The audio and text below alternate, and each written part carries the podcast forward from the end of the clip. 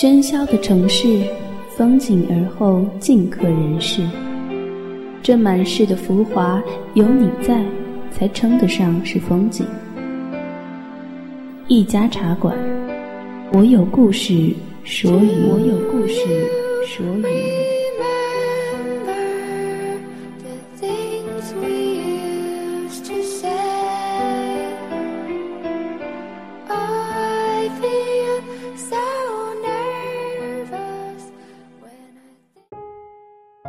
掸去你生活的尘埃，聆听我给你的温暖。这里是一家茶馆网络电台，我是郝兰。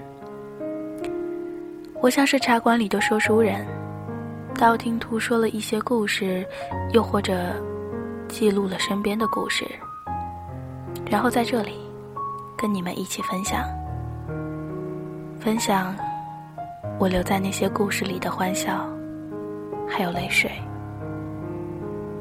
今天，还是一个长长的故事，长长的。卢森堡的白月光。很多年前，福顺路三分之一路段处，一座绿色房顶的屋子前，杨生吻过我的脸。他狭长的眼睛中，仿佛装着整个城市的忧伤。他难过的说：“对不起，何里，我也不想这样的。”很多年后，我忘记了杨生的声音，忘记了杨生狭长好看的眼睛，却还记得那栋孤独的房子，记得我和小乔曾从这里走过。那是一栋绿色房顶的屋子，精灵的城堡一样，独立在城市鳞次栉比的楼与楼之间。每天放学的时候，我和小乔总会乘电车从这个城堡门前经过，看着这个绿顶的城堡发呆。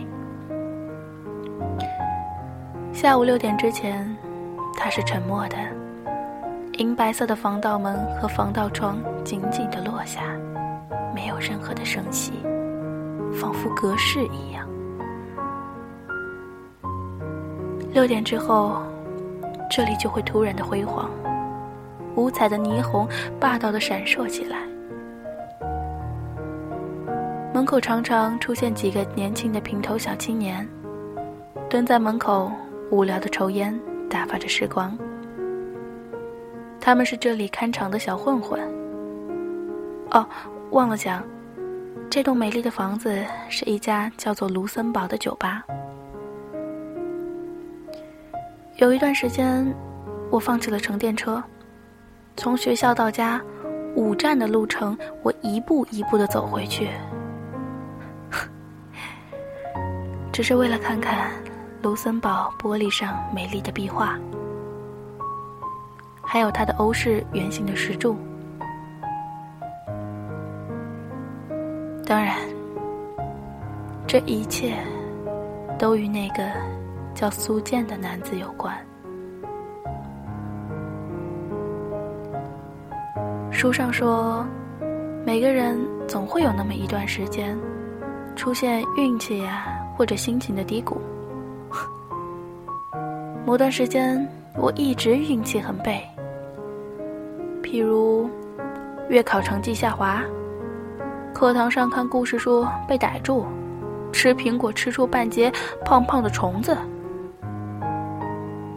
还有最重要的一点，我撞见了苏建。那天的雨真的很大，而且突然，我撑着伞独自一个人低着头走路，苏建。就是在这个时候闯进我的伞下面。他说：“姑娘，送我一程吧，这些雪茄是不能沾水的。”说这话的时候，他的怀里紧紧的揣着什么。雨水从他好看的脸上滴下，他对着我笑，整洁、雪白的牙齿。我没有说话，只是默默的撑着伞，跟着他的脚步。他絮絮的说着这该死的鬼天气说变就变，以及刚才汉堡店的老板娘坑了他五毛钱，当然还兴高采烈的自我介绍。从生辰八字到晚上打呼噜睡觉蹬被子，一一道来，直到走到那个绿色房顶的屋子前，他才停止了完美的演讲，从伞下急忙的跳到门前，大声的说了一连串的谢谢，就跑进了屋里。随后，我就踩进了下水道，境遇。无比凄惨，那伤筋动骨的一个多月，我都是吊在病床上的。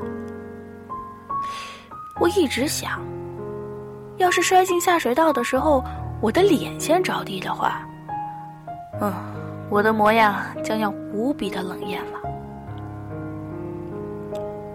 我抱着前来看我的小乔，喊着。我一定要找到那个将我祸害进下水道的苏建，非他不嫁！哼，作死的祸害，祸害他一辈子。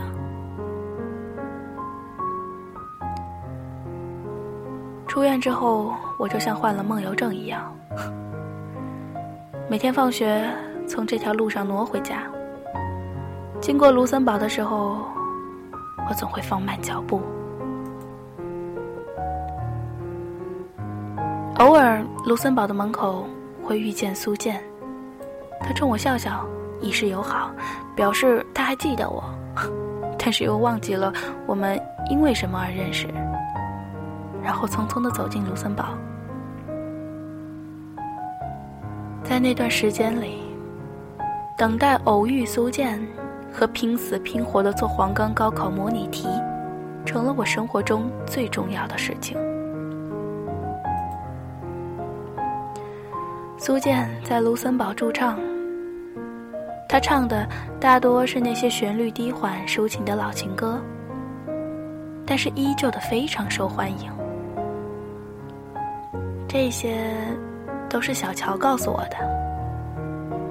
一直以来，他是我肚子里的蛔虫。当我对着物理书发呆的时候，他知道我正在诅咒牛顿全家。当我坐在食堂对着米饭嘿嘿傻笑时，他知道我正在幻想这是一份宫保鸡丁。所以，当我整天神游在卢森堡门前时，他就断定我喜欢上那个叫苏建的男子了。那个时候，小乔正和一个叫杨生的男子恋爱的风生水起的。关于苏建的消息，都是小乔从杨生那里得到的。杨生是卢森堡的调酒师，我喜欢喝他调制的酒，味道很淡，很清爽，不像别的酒吧里那么浓烈。我一直都觉得同这样的男子在一起，将会一生安稳。我还记得杨生为我调的第一杯酒。浓浓的西柚味道，若有若无的薄荷香。那是我第一次去卢森堡，第一次见到杨生。杨生告诉我，这杯酒叫“人生若只如初见”。说这话的时候，他的眼睛无限光亮。听苏建的歌。喝杨生调的酒，这是很长的一段时间里我做的事情。当然，嗯，那个时候我也已经读大学了，有了大把大把美好的时光可以虚掷。在此期间，我同苏建说过话，大多是那种不痛不痒的对答，譬如“你的歌真不错，谢谢”，或者。哎，嗯，听说华阳路新开了一家风味鱼馆，很不错的。哦，我有空一定去吃。我一直在想，那个雨天，苏建在我的伞下之所以说了那么多的话，不是因为买彩票中了五百万，就是因为刚刚追到一个女孩。总之，心情无比的爽利。现在话之所以这么少，不是因为五百万被偷了，就是因为被那女孩给踹了。当然。我真舍不得这么诅咒苏建。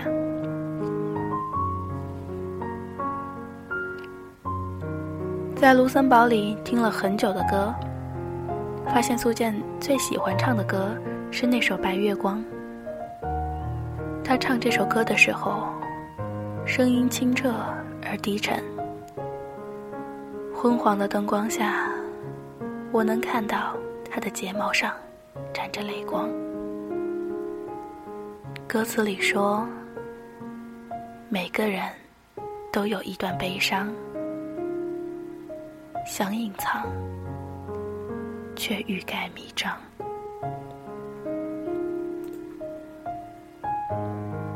每次苏建唱完之后，都会收到很多很多的花。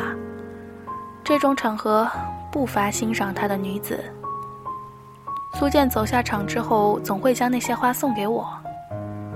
他说：“这些花挺香的，你闻闻。”那时，他的眉眼总是异常的温柔，宛如有月光的流淌，而这一切都让我欣喜若狂。杨生对小乔说：“你看他，需要这么开心吗？”我问杨生。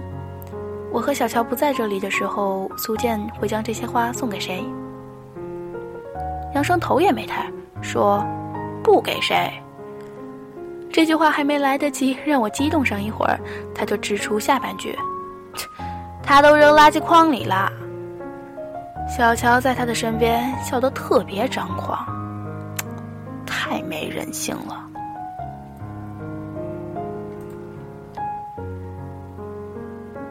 杨生会到校园里找小乔，顺便给他送些喜欢的零食。我一直很羡慕小乔与杨生，这么多年，他总是在杨生面前咋咋呼呼的，像个没大脑的婴儿。每当这个时候，杨生也会对我无奈一笑。男人无奈笑起来的时候，眼底有很深的波纹。既无奈，又动人。女生宿舍楼下有一片林荫道，总会有很多的香车停在这里。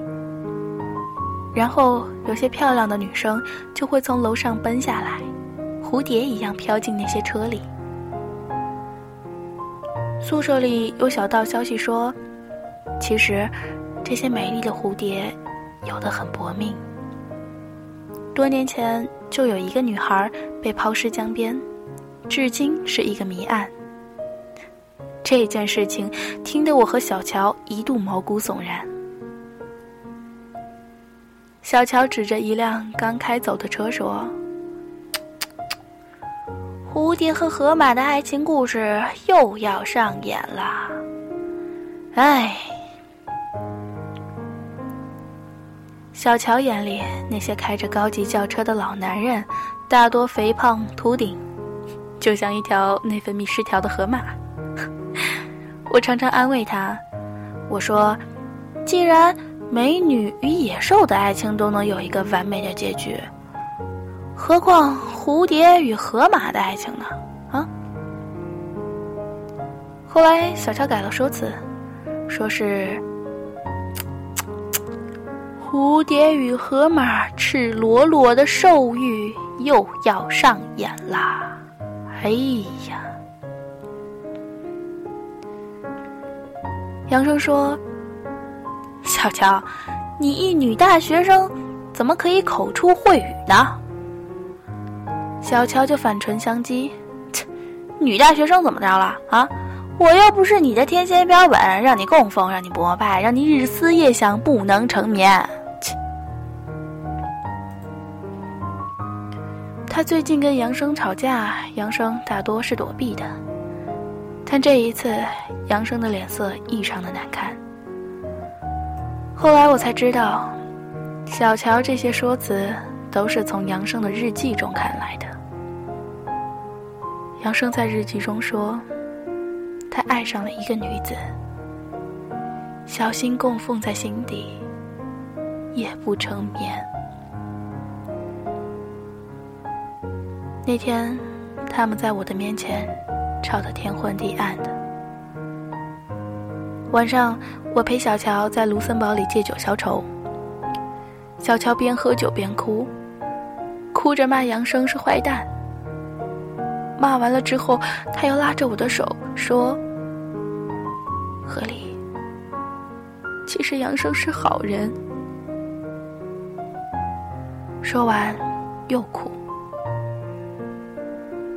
我一直都没有在意小乔的哭哭笑笑。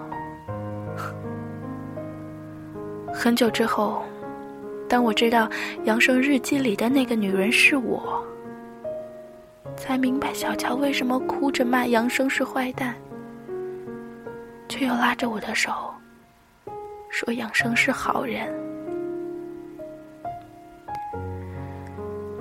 每当想起那个晚上，小乔一会儿哭一会儿笑的小脸，我的心。就会酸楚很久很久。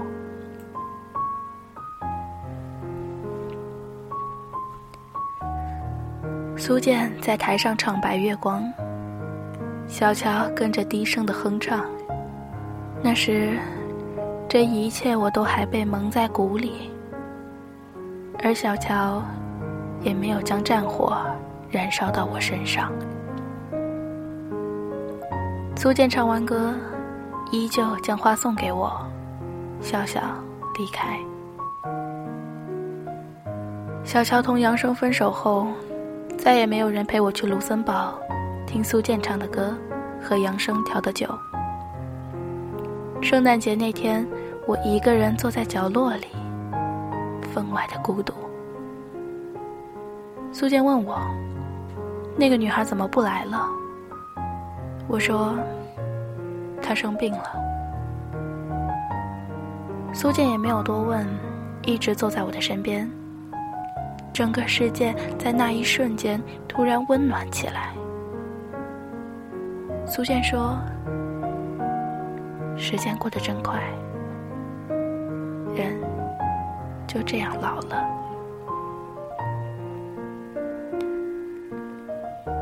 他说这话的时候，我才发现。我已经喜欢了他那么多年，从高三到大三，四年的时间就这样匆匆而过。当我给他撑伞的时候，还是一个骑着碎发的小姑娘。六年，就这样将我们的容颜偷换。那天，苏建说他很快要离开这里了。漂泊久了，人就累了。陌生的城市，总是给人沧桑。苏建的沧桑，我是知道的。他本来是一所音乐学院的学生，有一个很漂亮的女朋友，也在卢森堡驻唱。后来。那个女孩也像蝴蝶一样，飞进了一辆厢车里，再也没有回来。这些都是小乔告诉我的。整个卢森堡的人都知道这段过往。我问苏建：“你还记得是怎么认识我的吗？”苏建笑着：“当然记得。”一个为陌生人撑伞、将自己的衣服淋湿一大片的傻丫头，谁能忘记呢？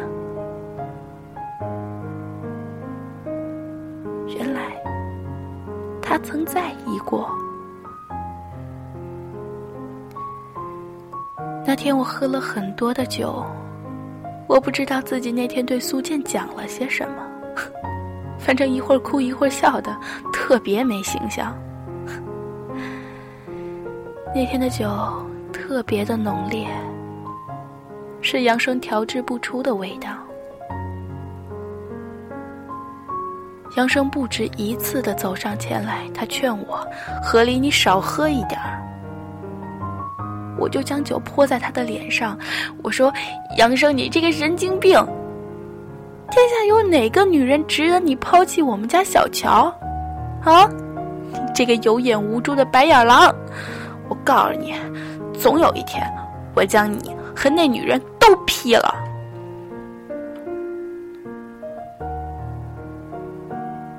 那一夜，我无比的忧伤。因为苏建，他要离开了。这四年来，我紧紧的追着他的步子，不过也是今天这般距离。如果他离开了这座城，还有哪个男子值得我深夜不能入眠？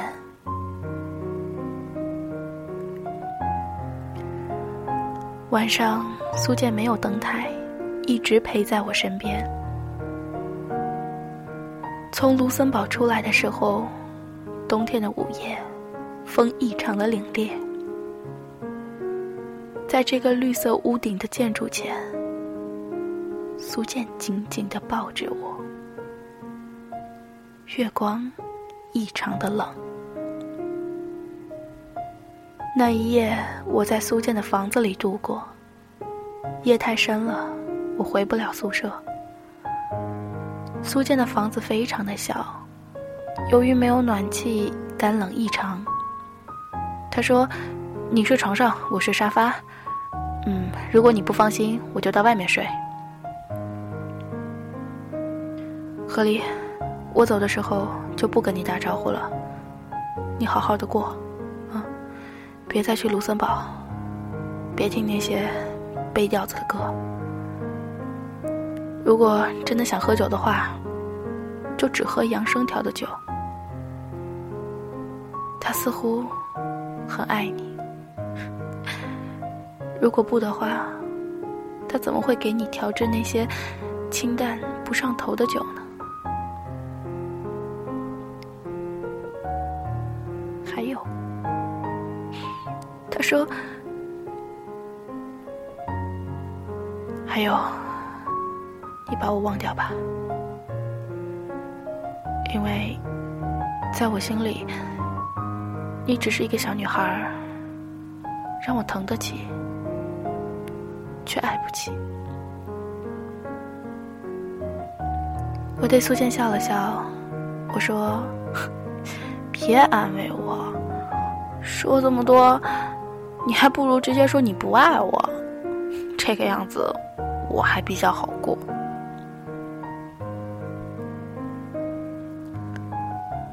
圣诞节那天发生了很多的事情，小孩子收到了自己喜欢的玩具，苏建第一次拥抱了我，我第一次夜不归宿。当然还有一桩血案的发生。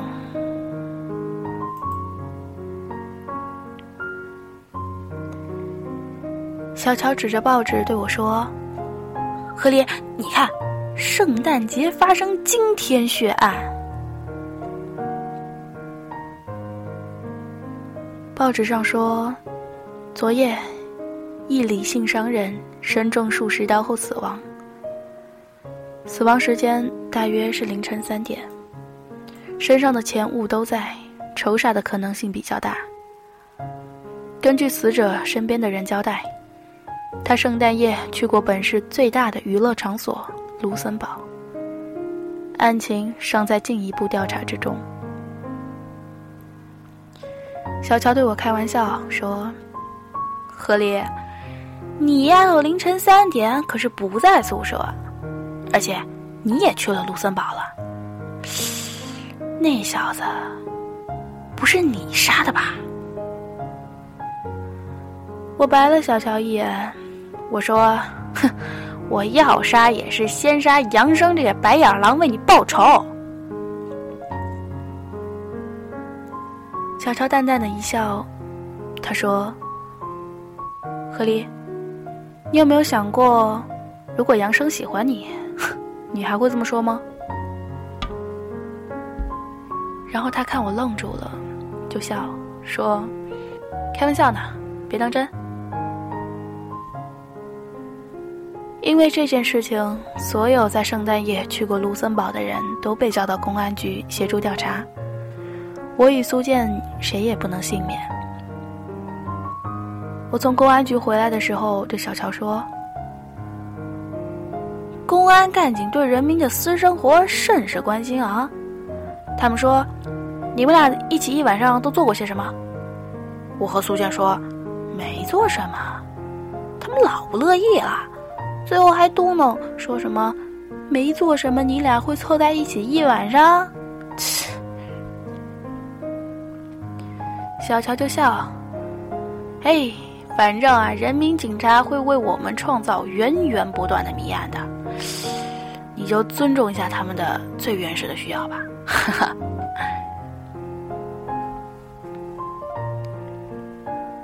可是这一次，我和小乔都错了，这个案子那么快就破解了，而且我也被纠缠了进去。原因是做伪证，我一直都不愿意相信是苏建杀的人。他的双手曾在那个午夜拥抱过我，却又在下一刻沾满了鲜血。举报这一切的是杨生。那个冰冷的圣诞夜里，他一直守在苏建的楼下，看着苏建半夜离开，跟着他到了那个富商的楼下，而苏建也对此供认不讳。我冲着杨生吼：“你在他楼下等了一夜，就是为了将他送上刑场的，对不对？”杨生说：“我在他的楼下，是因为我喜欢你，我不放心你。苏建为什么平时不跟你熟络，要杀人的时候才跟你熟络呢？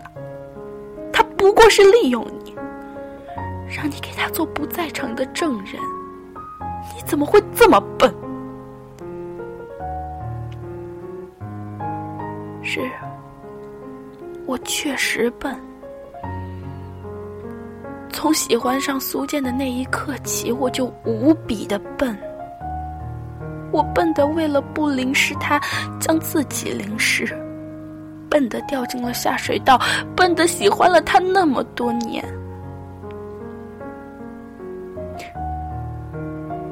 想到这里，我就哭了。杨生吻过我的脸，他狭长的眼睛中，仿佛装了整个城市的忧伤。他难过的说：“对不起，何丽，我也不想这样。”很久之后，我试图忘记这个叫苏建的男子。忘记自己曾对他那般痴狂，我仍会想起那首《白月光》，在卢森堡酒吧中，那个蓝色的男孩深情的唱着，长长的睫毛上沾满了泪光。原来。那个像蝴蝶一样死去的女子，一直是苏建心中的白月光。是久久不愈的心伤。当他被抛尸江头，法律无法给予公正时，他就用自己的孤注一掷给他公正。小乔说：“他终于明白苏建为什么一直私下贩卖毒品，原来是早就预谋着今天，为了女孩的妈妈和自己的父母。”存下养老的费用。我突然想起了那个雨天，苏建躲进了我的伞下。他说：“姑娘，送我一程，这些雪茄是不能沾水的。”说这话的时候，他怀里紧紧的揣着什么，雨水从他好看的脸上滴下。他对着我笑，整洁、雪白的牙齿。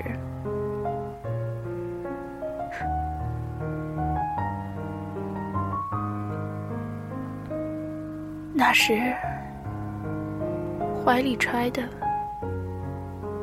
就是毒品吧？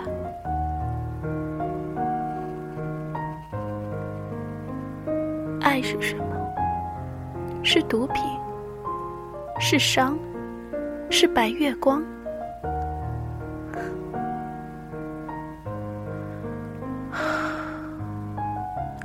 很多很多年以后，我和小乔依旧在这个城市喧嚣的人群中寻觅着，等待一份爱情，能让我们像曾经的苏建那样。病入膏肓。